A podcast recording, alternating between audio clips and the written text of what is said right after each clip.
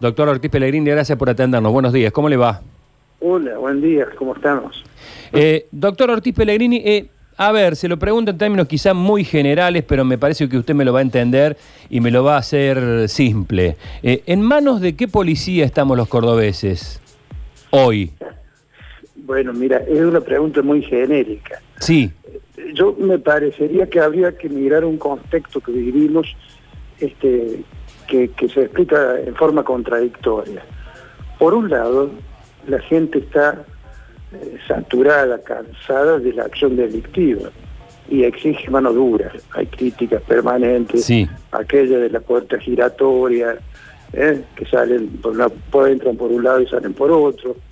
Es decir, hay todo un reclamo social y mucho más en estos tiempos de pandemia sobre represión al delito. Este es el primer punto del contexto.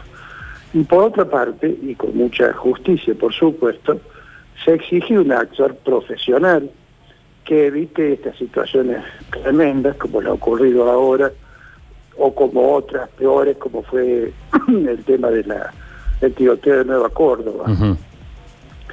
En definitiva, el policía, que voy a, por supuesto, a, no hablar sobre la cuestión de la formación, porque parece obvio, no se puede plantear policías en la calle que no tengan formación. Sí. Pero le quiero decir que el contexto determina que un policía que está en acción, en términos de segundos, tiene que resolver si se transforma en héroe o se transforma en villano. En términos de segundos, tiene que resolver si la persona que va a perseguir y en, definitiva apresar o reprimir es un delincuente que es un mal para la sociedad o es un error de apreciación en el cual eh, cae una víctima inocente. Déjeme detenerlo en, ahí. fracción, en esa fracción Sí. de segundo decide si va a ser un héroe para la sociedad o si va a ser un villano que va a terminar preso. Eh, es muy interesante no lo que siempre- plantea. Perdón, no doctor. siempre se acierta. Claro, porque eh, usted está planteando algo que me parece que es vital como primer paso. El policía en una décima de segundo debe decidir si se convierte en héroe o en villano, para lo cual para todo eso hace falta una formación previa. Eh, hace es. poco veíamos imágenes, eh, y perdóneme que lo traslade tan lejos, pero me parece que el tema policial eh, también es una suerte en algunos países de pandemia mundial, de un crimen perpetrado en, en Estados Unidos, donde ahí no se trató de un hecho de décima de segundo, sino que de un asesinato eh, perfectamente llevado a cabo con todos los pasos necesarios. Para que una persona... Eso fue efectivamente un asesinato facial. Eso no- Absolutamente. ¿Cómo, ¿Cómo se forma a una persona? Porque evidentemente está, es, es la obligación esencial del policía decidir en segundos. Uno, cualquiera de nosotros aquí, sería imposible distinguir una sombra en su casa y, ha pasado si es su hijo, si es un ladrón, si es la cortina. ¿Cómo, cómo se forma un policía? ¿Están preparados los policías psicológica y, y- físicamente para tomar esa deci- decisión en segundos aquí en Córdoba? Mire, la pregunta tiene una respuesta bastante, eh, digamos, común. Obviamente que hay que formarlos mucho, pero la formación, vamos a suponer que sea un oficial o un suboficial perfectamente formado. Es más, que podría ser hasta el profesor de esta materia. Aún ese profesor, aún el mejor formado, tiene que resolver en un instante de segundo y nada garantiza que acierte. ¿Mm? Esto es lo que me interesa tra- transmitir. Aún el mejor formado, no estoy defendiendo que esté bien formado porque me parece que hay muchos vicios al respecto. Pero le quiero decir que aún considerando la hipótesis que tengamos una fuerza perfectamente adiestrada, la decisión de décimos de segundo entre hacer o no hacer no garantiza que se haya este, acertado.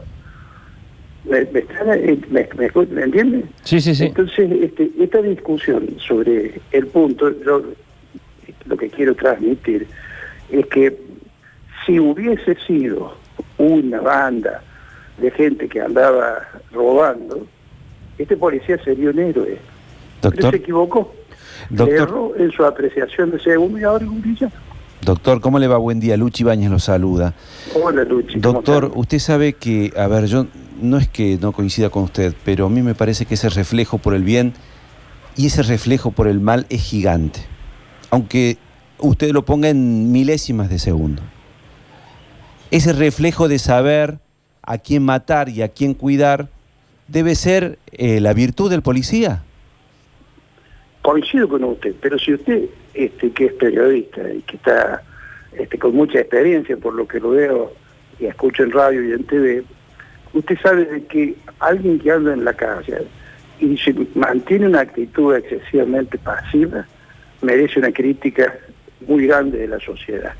No hacían nada, estaba cerca de mi casa, me robaron los tres metros de la, comisaría, de la comisaría, este, el policía tuvo una actitud pasiva, etcétera, etcétera, etcétera. Eso pasa todos los días. Lo que la sociedad castiga es el error. Lo que la sociedad castiga es, en otras palabras, lo que se llama el abuso, etcétera, etcétera. Y lo que la sociedad premia es el acierto. Pero la diferencia entre el acierto y el error a veces son sutiles de décimas de segundo. Claro, pero para, para que reaccione esa persona en esas décimas de segundo, requiere de una educación, de una... Yo le voy a llevar a un ejemplo, por ahí es muy burdo lo que le voy a decir. Cuando sube una persona a un colectivo, hay personas que instantáneamente se levantan para dar ese asiento a una persona mayor o que ve desválida. Sí. Hay otras personas que demoran un poco más porque piensan, y esto, y sí, sí es mi mamá, sí es mi tía, y otro y otros directamente no lo hacen. Digo, ese instante, ese segundo que la persona que no pensó, fue la persona que se preparó y que es humana y que tiene que estar ocupando ese lugar, digamos, en la policía, el que tiene ese, esa capacidad de ver el bien. Porque si nosotros tenemos personas con resentimientos o personas que han crecido en ambientes hostiles y que de pronto ante una situación actúan y no saben distinguir entre el bien y el mal, vamos a estar en un problema, porque siempre van a tener que actuar en situaciones límites. No, bueno, desde ese punto de vista está correcto su apreciación, sin duda, que alguien que está bien formado está en mejores condiciones de acertar una decisión, por supuesto, y ni hablar de alguien que no está en un, en un contexto social propio del tiempo que vivimos, si viene con un resentimiento social y se viste un uniforme de policía, eh, obviamente este, sus su funciones van a ser muy malas. Eh, una pregunta que, abarca todo esto. Eh, recién Luchi remarcaba que no son policías muy jóvenes, son policías ya con cierta trayectoria por las edades. Yo iba a preguntar si este, por distintas necesidades se está sacando demasiado pronto camadas de policías este, no formados a la calle y si eh, realmente eh, estos policías están, estos y los que están en actividad ahora, tienen no solamente la formación este, física, sino psicológica para enfrentar eh, estas situaciones. Hoy la, policía le está dando a su, a su gente esta formación Mire, si la respuesta se la tengo que dar eh, en forma directa a su pregunta, te voy a decirle que no. Lo que ocurre es que en el contexto que vivimos eh, no existen estas situaciones. Existe una situación de enorme crecimiento del delito, de temores sociales, una sociedad acosada, y entonces hay urgencia por poner gente en la calle que nos dé seguridad, que nos cuide, etcétera. Esas urgencias determinan este tipo de situaciones, porque son urgencias que se hacen, este, digamos, ahorrando, evitando los tiempos de formación adecuada y el reclutamiento, en mi criterio, del mejor perfil que deben tener eh, los agentes, los policías, y bueno, esto nos expone a mayores errores. Mm. Pero, pero si la sociedad, no estoy hablando teórico, sino Córdoba, Argentina, requiere de un mayor servicio de seguridad por las razones de, temor que se viven y que son de conocimiento público. Reclama soluciones, las soluciones se hacen de urgencia y se hacen en el medio que se tiene. Y el medio que se tiene es este. Y, esas urgencias también determinan pobre formación y asumir resultados terribles como esto que ocurren.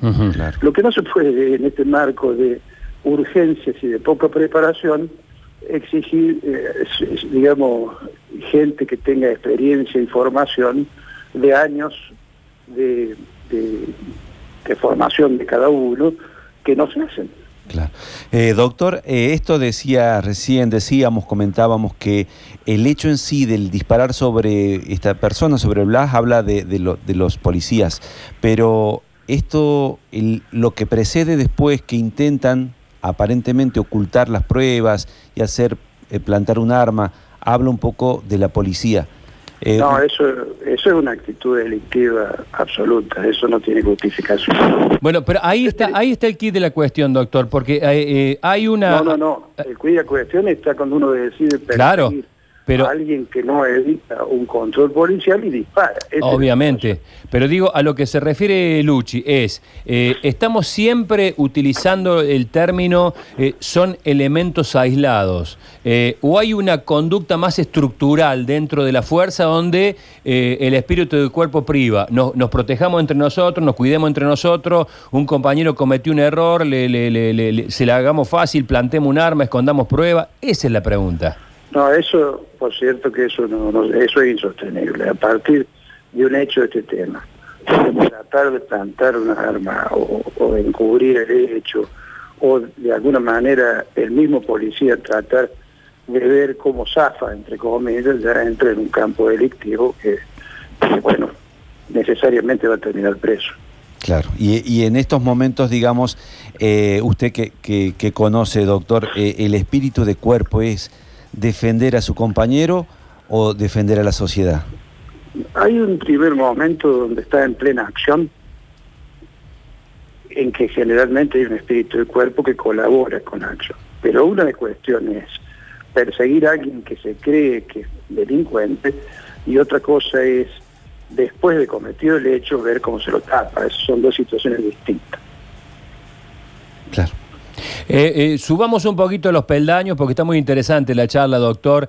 Eh, ¿Hay conducción en la policía actual? Ayer hablando con abogados, penalistas que transitan muchos tribunales, con mucha experiencia, me hablaban de que hace mucho tiempo que no se veía una, una conducción eh, eh, policial en términos generales, eh, quizás bastante dispersa, que no hay mandos claros. Me lo comparaban con otros jefes de policías anteriores. El jefe actual de policía está es, un, es un misterio.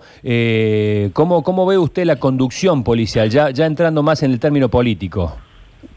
Mire, yo no lo conozco personalmente el jefe de la policía, pero es un dato decir algo a lo que plantean. El, este por el jefe de policía viene de reemplazar al jefe de policía Suárez, ¿se acuerdan? Suárez.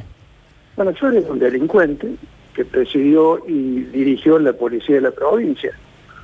Y sí, bueno, tenía una enorme exposición, algunos lo veían como un gran dirigente o como un gran jefe, y era un delincuente. Y tuvimos todos los, los cordobeses que soportar a un jefe delincuente que terminó con él, este, y, no le cuento más cosas porque debe estar en trámite. Mm. Entonces, este, no existe un modelo teórico que, diga que nos conforme a todo. A mí, por ejemplo, no me gusta un jefe de policía que no habla, lo que es un misterio.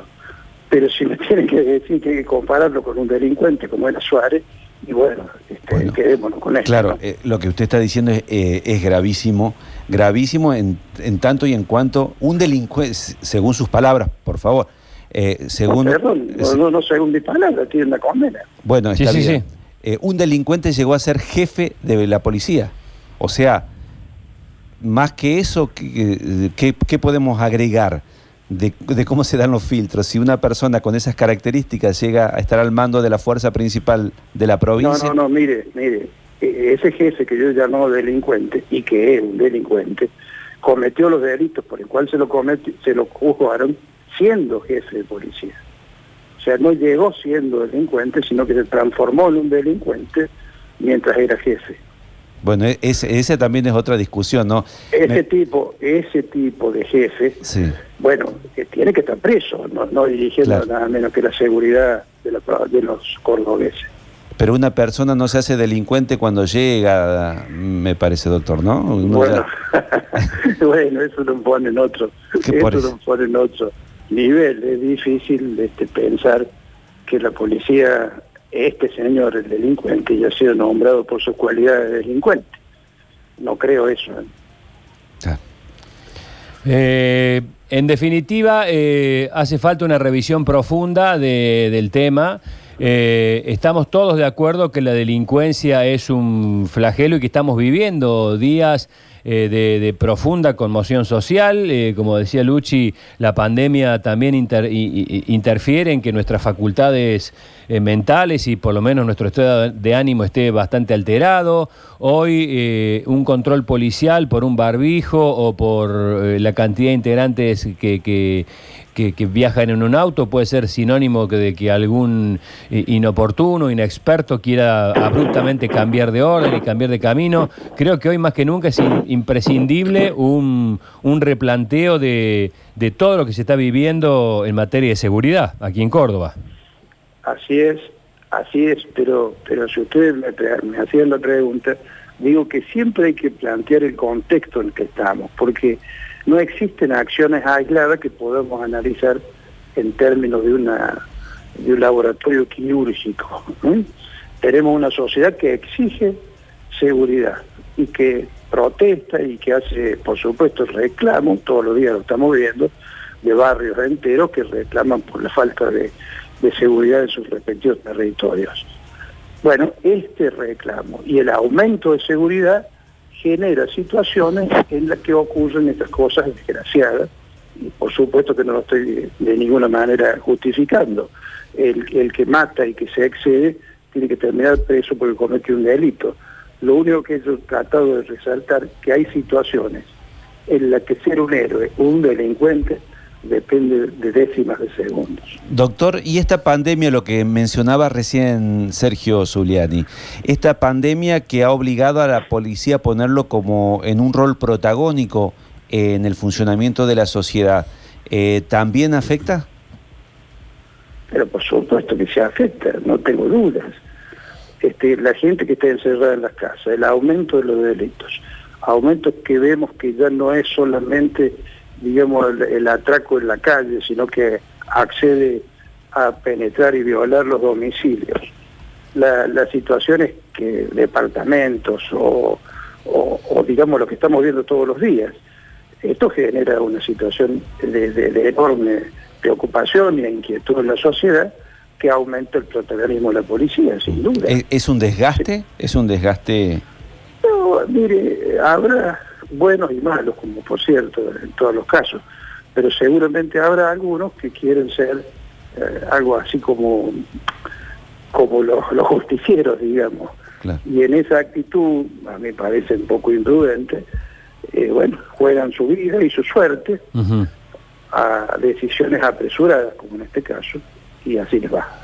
¿Hubo, ¿Hubo algún momento en, en que se sacaba a los policías a la calle buscando resultados, este, con, digamos, con, con números? Tienen que ta- tener tanta cantidad de detenidos, hoy salen a la calle y tienen que tener tanta cantidad de resultados. ¿Salían con esa presión o salen con esa Sí, presión los policías a la calle? Por, su- por supuesto que se hubo, por supuesto que se hubo. Estas son deformaciones, este, desgraciadamente, este, de- llamémosle entre comillas, de las épocas normales, donde para satisfacer el deseo de seguridad hacían eso. Bueno, usted se recuerda cuando hablé del delincuente Suárez, era un especialista en eso. Bueno, Suárez maquillaba todo. Hacía controles del centro y dejaba libre todos los barrios. Este, y esto era una mentira. Y bueno, este, tuvimos ese personaje que vale la pena tenerlo en cuenta para comparar con los que están y con los que fueron. Así podemos distinguir entre los buenos y los malos. Al punto que llegamos, como usted verá, increíble, pero así fue, tener un delincuente como jefe. ¿no? doctor Octavio Pellegrini, gracias por este contacto. Que tenga buen día. Gracias a ustedes.